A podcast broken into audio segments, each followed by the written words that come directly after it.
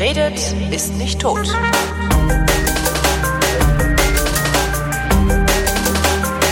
Willkommen zum Geschichtsunterricht mit Matthias von Hellfeld, einer Leihgabe einer personellen von D-Radio Wissen. Hallo Matthias. Ich grüße dich. Hi. Heute geht es um Preußen. Wir wollen unseren alten Kaiser Wilhelm wieder haben. Ist das das, was man da singt? Nein, ich, also ich singe das auf jeden Fall nicht. Ich möchte ihn auf gar keinen Fall wieder haben und ähm, ich halte diesen Typen für sehr schwer äh, ertragbar. Das gilt aber nur für ihn und für den einen oder anderen seiner Kollegen natürlich auch. Aber für Preußen als Staat oder für Preußen als Ganzes, äh, da würde ich so ein Urteil nicht so schnell abgeben. Es geht insbesondere heute um die Gründung Preußens. Ähm, was war vorher auf diesem Gebiet, wo Preußen sich dann befunden hat? Acker. Ach echt? Morast. Un, unbewohnbares äh, Land. So. Aber um es mal ernsthaft zu, ja, ja, um es mal ernsthaft zu be beantworten, ähm, also der große Kurfürst von Brandenburg, der 1640 bis äh, 1688 das Land regiert hat, Friedrich Wilhelm hieß der Gute, der stand äh, am Ende des Dreißigjährigen Krieges, der ist 1648 zu Ende gegangen und der hat äh, in vielen Fällen oben in Brandenburg stattgefunden.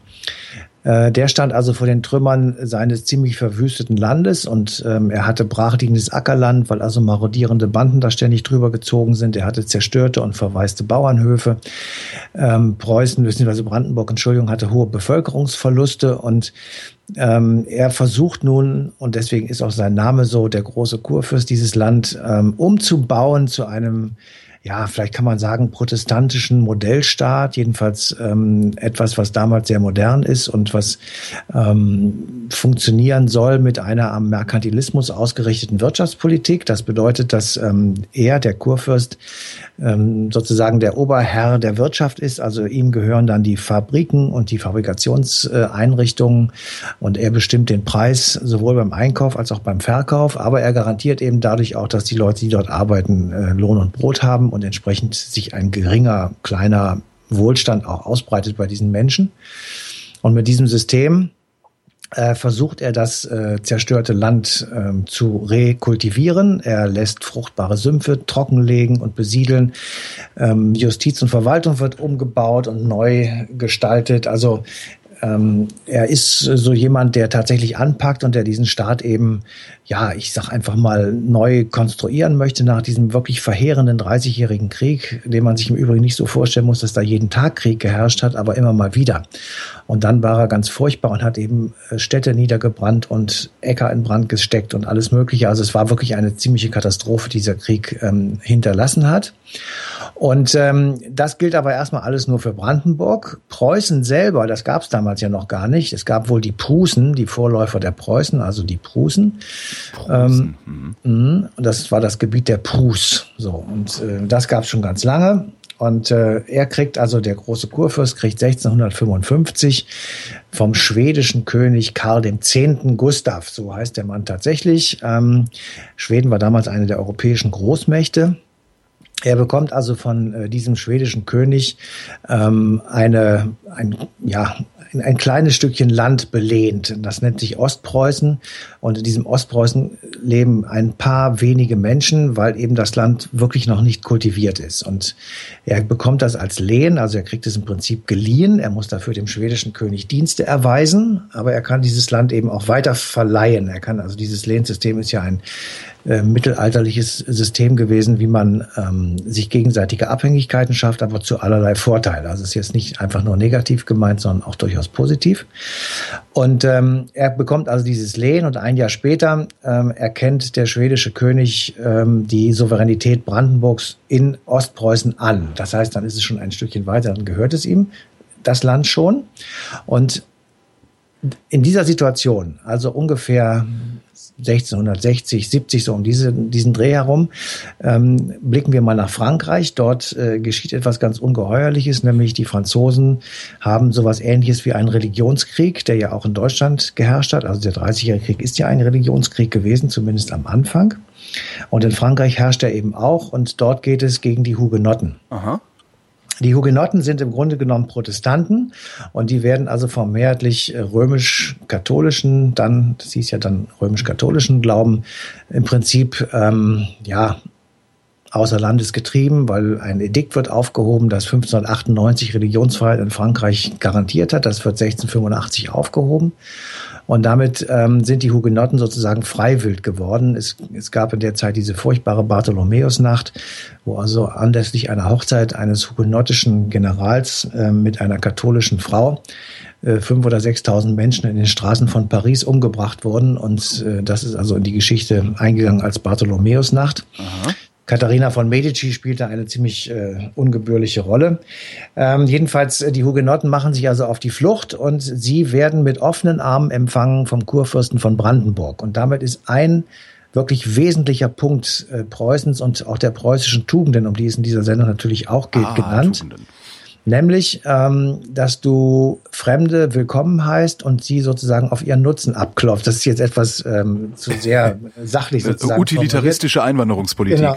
Dass du einfach sagst, ja, dann kommt mal her und dann sagt mir mal, was ihr könnt und vielleicht können wir ja was zusammen machen. Ja, ja. also so eine Offenheit gegenüber anderen äh, Menschen, anderen Kulturen. Und äh, die Hugenotten waren Franzosen, also sie sprachen äh, kein Deutsch und äh, es gibt eben viele äh, ja auch in Berlin gerade äh, so noch Errungenschaften der französischen Sprache, die heute noch äh, gelten. Also Kinkerlitzchen ist so ein Beispiel, was mir eingefallen ist. Ähm, und die Franzosen, also die Hugenotten, werden ins, ins, Land aufgenommen und sie beginnen damit, ihre Fähigkeiten einzubringen. Und das, dazu gehört unter anderem, Boden zu kultivieren und zu nutzbarer Ackerfläche zu machen. Und das beginnt im Grunde genommen. Und das hatten die, war, war das deren Expertise tatsächlich? Das ist, deren das ist die Expertise gewesen. Ah, ja. Und äh, sie waren Und die anderen konnten das nicht?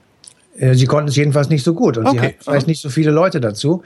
Jedenfalls ähm, er hat, äh, da, also da der große Kurfürst hat, es gibt große Bilder, wo der die also tatsächlich richtig in Empfang nimmt mit ausgebreiteten Armen und sie in, äh, ich sag mal einfach, äh, ja, in das Gebiet aufnimmt was auch kein ganz großes Problem gewesen ist, weil es war halt groß, relativ groß und mit wenig Menschen besiedelt. Insofern gab es äh, ja gar kein großes äh, Problem, die irgendwie unterzubringen.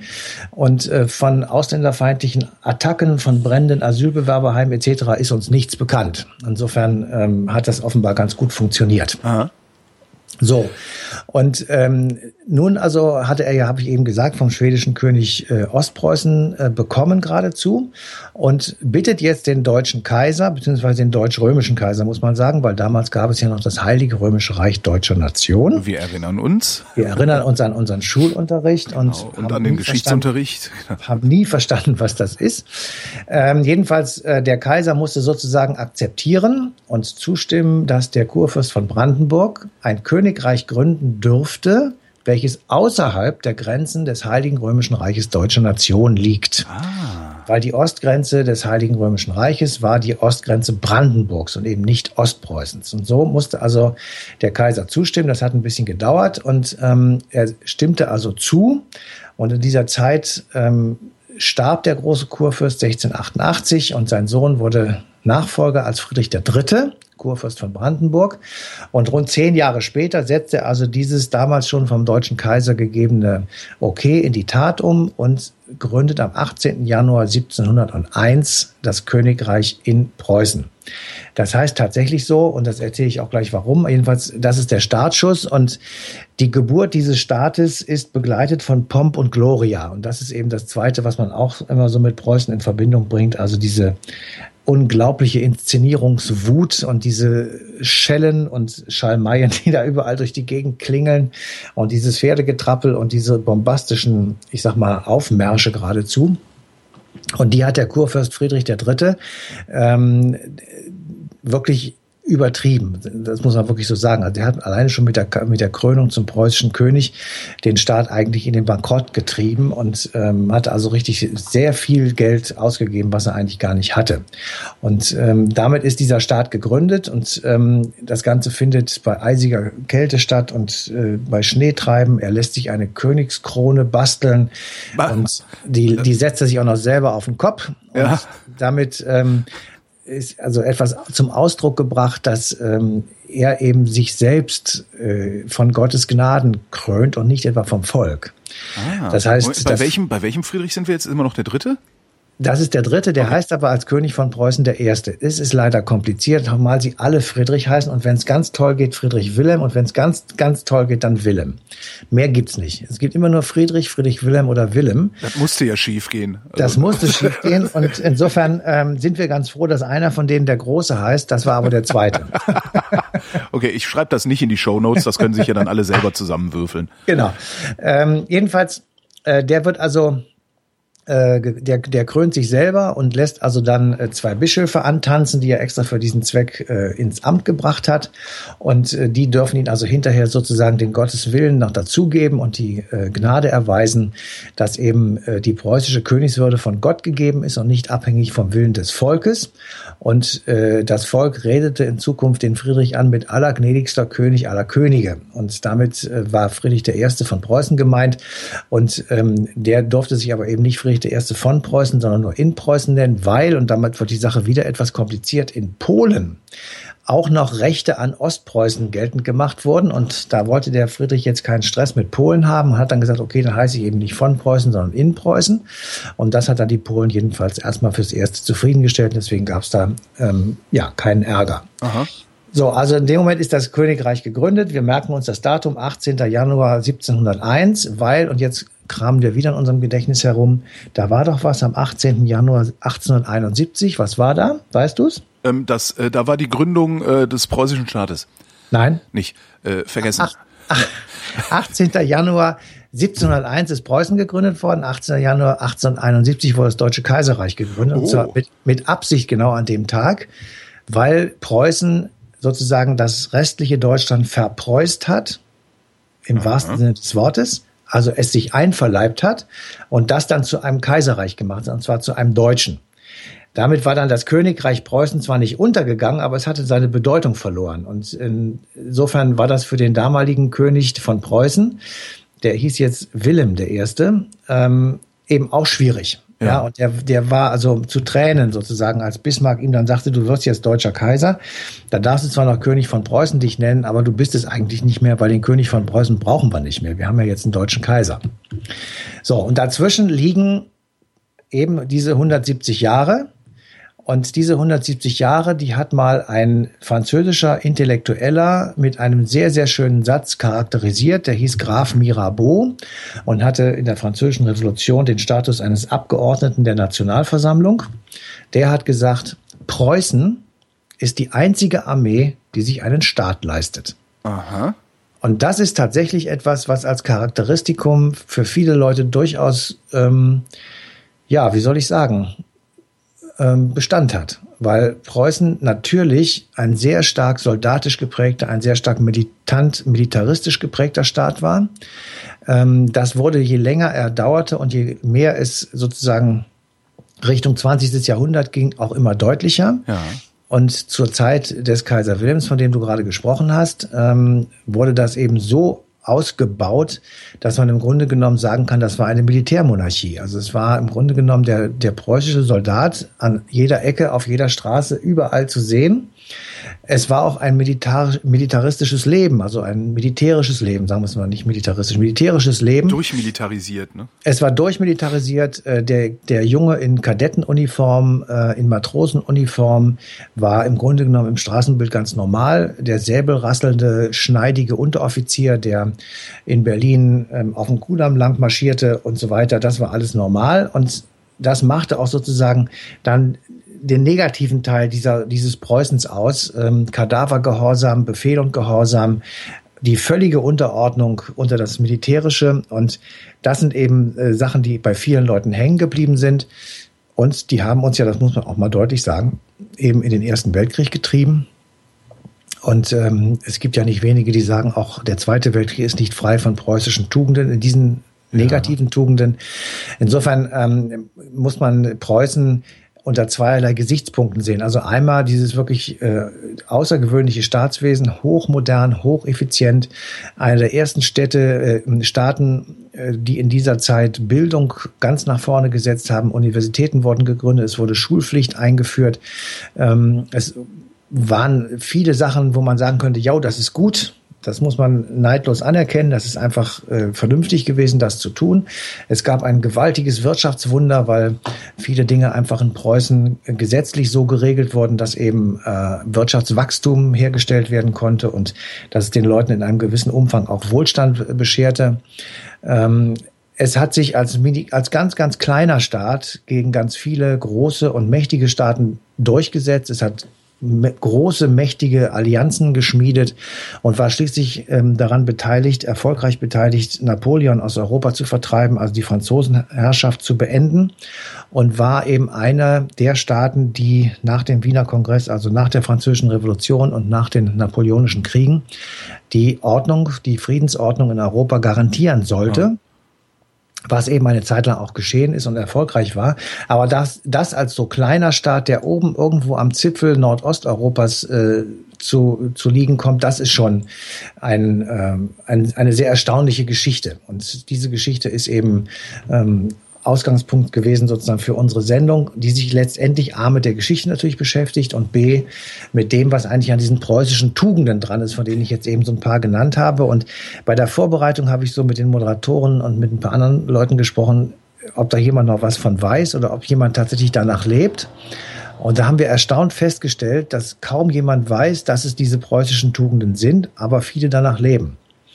Ja, also dass du versuchst, pünktlich zu sein. Aufrichtigkeit, Bescheidenheit, dass, Ehrlichkeit, Fleiß, sowas, Geradlinigkeit, Gerechtigkeitssinn, Gewissenhaftigkeit, sowas. Ordnungssinn, Pflichtbewusstsein, Pünktlichkeit, Redlichkeit, Holger, Sauberkeit, Holger, Sparsamkeit, Unbedächtlichkeit, Unbestechlichkeit, Zurückhaltung, Zielstrebigkeit, Zuverlässigkeit.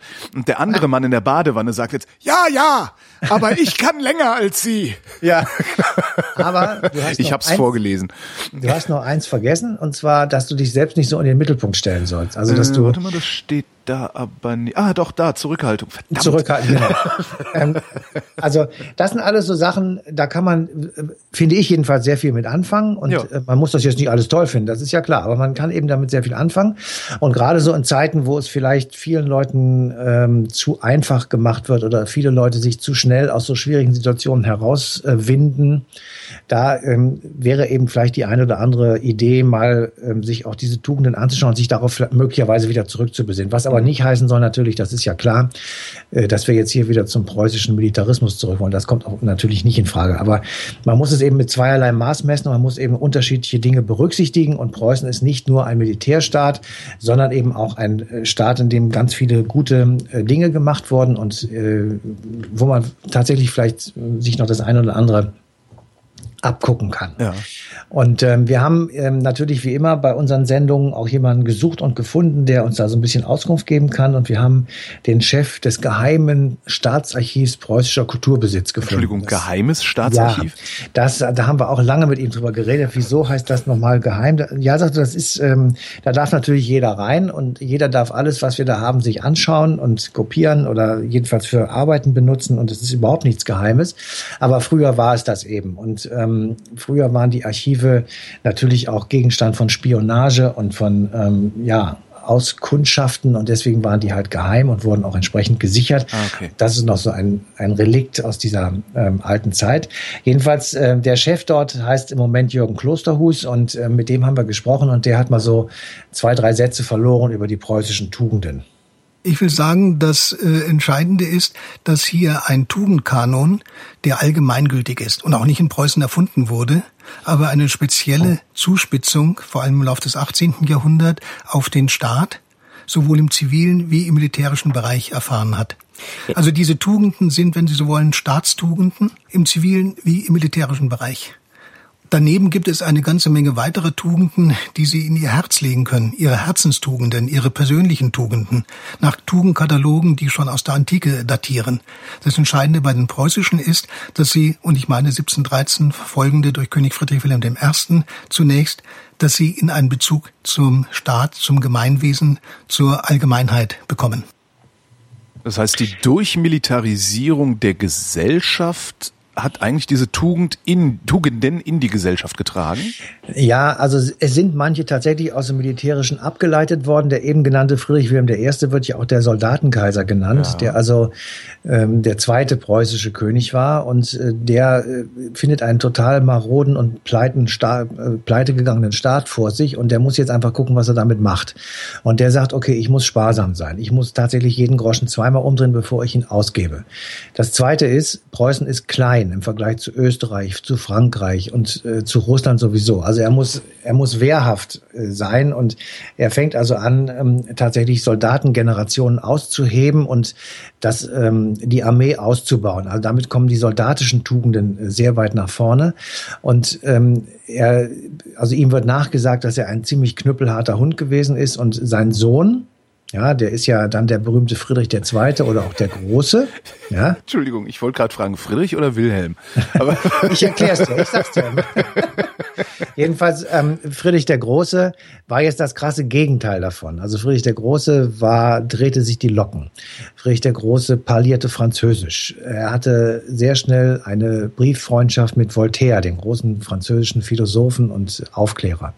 Ähm, er war nicht so soldatisch, wie sein Vater das gerne hätte. Und Friedrich Wilhelm I., der Soldatenkönig, der hat auch schon mal in der Öffentlichkeit seinen Sohn zurechtgewiesen durch heftiges Prügeln. Und oh. er hat also ihn zumal mit einer Gardinenkordel gewirkt, ähm, dass also Offiziere einspringen mussten, weil er sonst seinen Sohn möglicherweise umgebracht hätte. Und all das kommt vermutlich daher, dass der Vater in seinem Sohn jemanden erblickt hat, der mit Frauen nicht viel anfangen konnte, um es mal vorsichtig zu sagen. Und damit war, ich sag mal, die Kette derer, die ihm nachfolgen konnten, unterbrochen. Und ah. das fand er nun überhaupt nicht witzig. Und er prügelte seinen Sohn also irgendwie, wo er nur konnte und unterdrückte ihn. Und äh, Friedrich äh, wollte dann fliehen und dass diese Flucht wird also irgendwie verraten. Jedenfalls, sie werden aufgedeckt und ähm, müssen ins Gefängnis. Und der Freund, mit dem er, mit dem Friedrich der Große fliehen wollte, Hans Hermann von Katte, Aha. der wird vor seinen Augen umgebracht. Also der, der Vater, der Soldatenkönig, ordnet an, dass dieser Hans Hermann von Katte ermordet wird, zum Tode verurteilt wird. Mhm. Und der Friedrich muss das aus der Zelle eines Gefängnisses mit anschauen und ist natürlich äh, komplett äh, fertig und muss dann noch also ein paar Monate im Gefängnis bleiben und wird dann zwangsverheiratet mit einer Christine von Braunschweig. Aber diese Ehe ist nicht erfolgreich. Im Sinne von äh, äh, Reproduktion im Sinne von Reproduktion und ähm, er hat, er kann mit Frauen nichts anfangen und damit äh, ist das für ihn auch erledigt. Und ähm, ich wollte nur sagen, also die, es sind immer schon eine, eine starke Gegensatzgeschichte gewesen und dieser Friedrich II. bringt nun, als er seinem Vater nachfolgt, äh, 1740, äh, dass die nächsten, ich sag mal, militärischen und dann aber auch zivilen ähm, Tugenden mit dazu. Also er ist sehr wagemutig zum Beispiel. Also Richter Große hat ein Ziel und das versucht er umzusetzen und er bleibt dran hängen, bis es erreicht ist. Ja. Auch mit schlimmsten Konsequenzen. Er hat ja auch viele Schlachten verloren oder hatte viele dramatische Situationen in Schlachten zu überstehen. Ähm, er ist aber geprägt von einem außergewöhnlichen Gerechtigkeitssinn. Also er kann es überhaupt nicht haben, äh, wenn Leute ungerecht behandelt werden. Er ordnet äh, Dinge an, dass ähm, keine äh, Folter mehr stattfinden darf. Es darf keine Todesstrafe mehr durchgeführt werden. Er ordnet die Religionsfreiheit im Lande ein und er ähm, sorgt dafür, dass äh, das Vermächtnis seines Vaters, also er kriegt äh, auf dem Totenbett von seinem Vater einen Brief äh, in die Hand gedrückt und da steht drin, dass er den Oderbruch trockenlegen soll. Ja. Und das macht er auch, das dauert sieben Jahre. Und nach sieben Jahren ist der Oderbruch trockengelegt und 1200 Familien konnten äh, 1750 ungefähr dort angesiedelt werden. Und damit ist neues Land gewonnen worden. Und das macht er noch in Pommern auch und in der Kurmark. Also er ist ein, ein Mensch, der sozusagen Dinge anpackt und äh, dann in, im Grunde genommen auch so lange weiter betreibt, bis er eben das Ziel erreicht hat. Und das ist eben auch eine preußische Tugend, dass man nicht so willkürlich wird, dass man nicht ähm, mal hier, mal da macht, mal heute so, morgen so, sondern dass man einen Plan sich sozusagen vor Augen setzt und versucht, den in die Tat umzusetzen. Was ja dann wiederum die äh, Konsequenzen hatte, die wir im 20. Jahrhundert gesehen haben. Ne? Ja, aber da kann ja nur Friedrich der Große nichts für. Also natürlich ist das so, was du sagst, es, ist, es sind immer zwei Seiten von einer Medaille. Du kannst es immer positiv sehen oder auch negativ. In dem Moment, wo du das auf das Militärische nimmst und ja. sagst, äh, ich habe jetzt einen Plan, den setze ich um, kannst du natürlich kommen mit Hitler, da kannst du kommen mit Wilhelm II., ähm, da kannst du auch kommen mit diesen ganzen Streithansels, ähm, die in der preußischen Generalität waren, die zwischen 1880 und 1915 oder 14 äh, am Start waren äh, und Pläne gemacht haben, wie man Frankreich überfallen kann und Pläne gemacht haben, wie man die Flotte ausbauen kann, um England zu ärgern und so weiter. Also all das kann man natürlich als Gegenbeispiel auch nehmen. Deswegen ist es ja auch nicht so einfach, diese preußischen Tugenden einfach nur gut oder einfach nur schlecht zu heißen. Ja. Und damit sind wir schon am Ende der tugendhaften Sendung des heutigen Tages, nicht wahr? Nicht, nicht? ja, genau. Matthias von Hellfeld, vielen Dank. Bitteschön. Euch danken wir für die Aufmerksamkeit und verweisen auf die Sendung vom 7. August 2016, eine Stunde History, da auf D-Radio Wissen. Da gibt's dann noch mehr Facetten der Gründung Preußens und der Tugenden.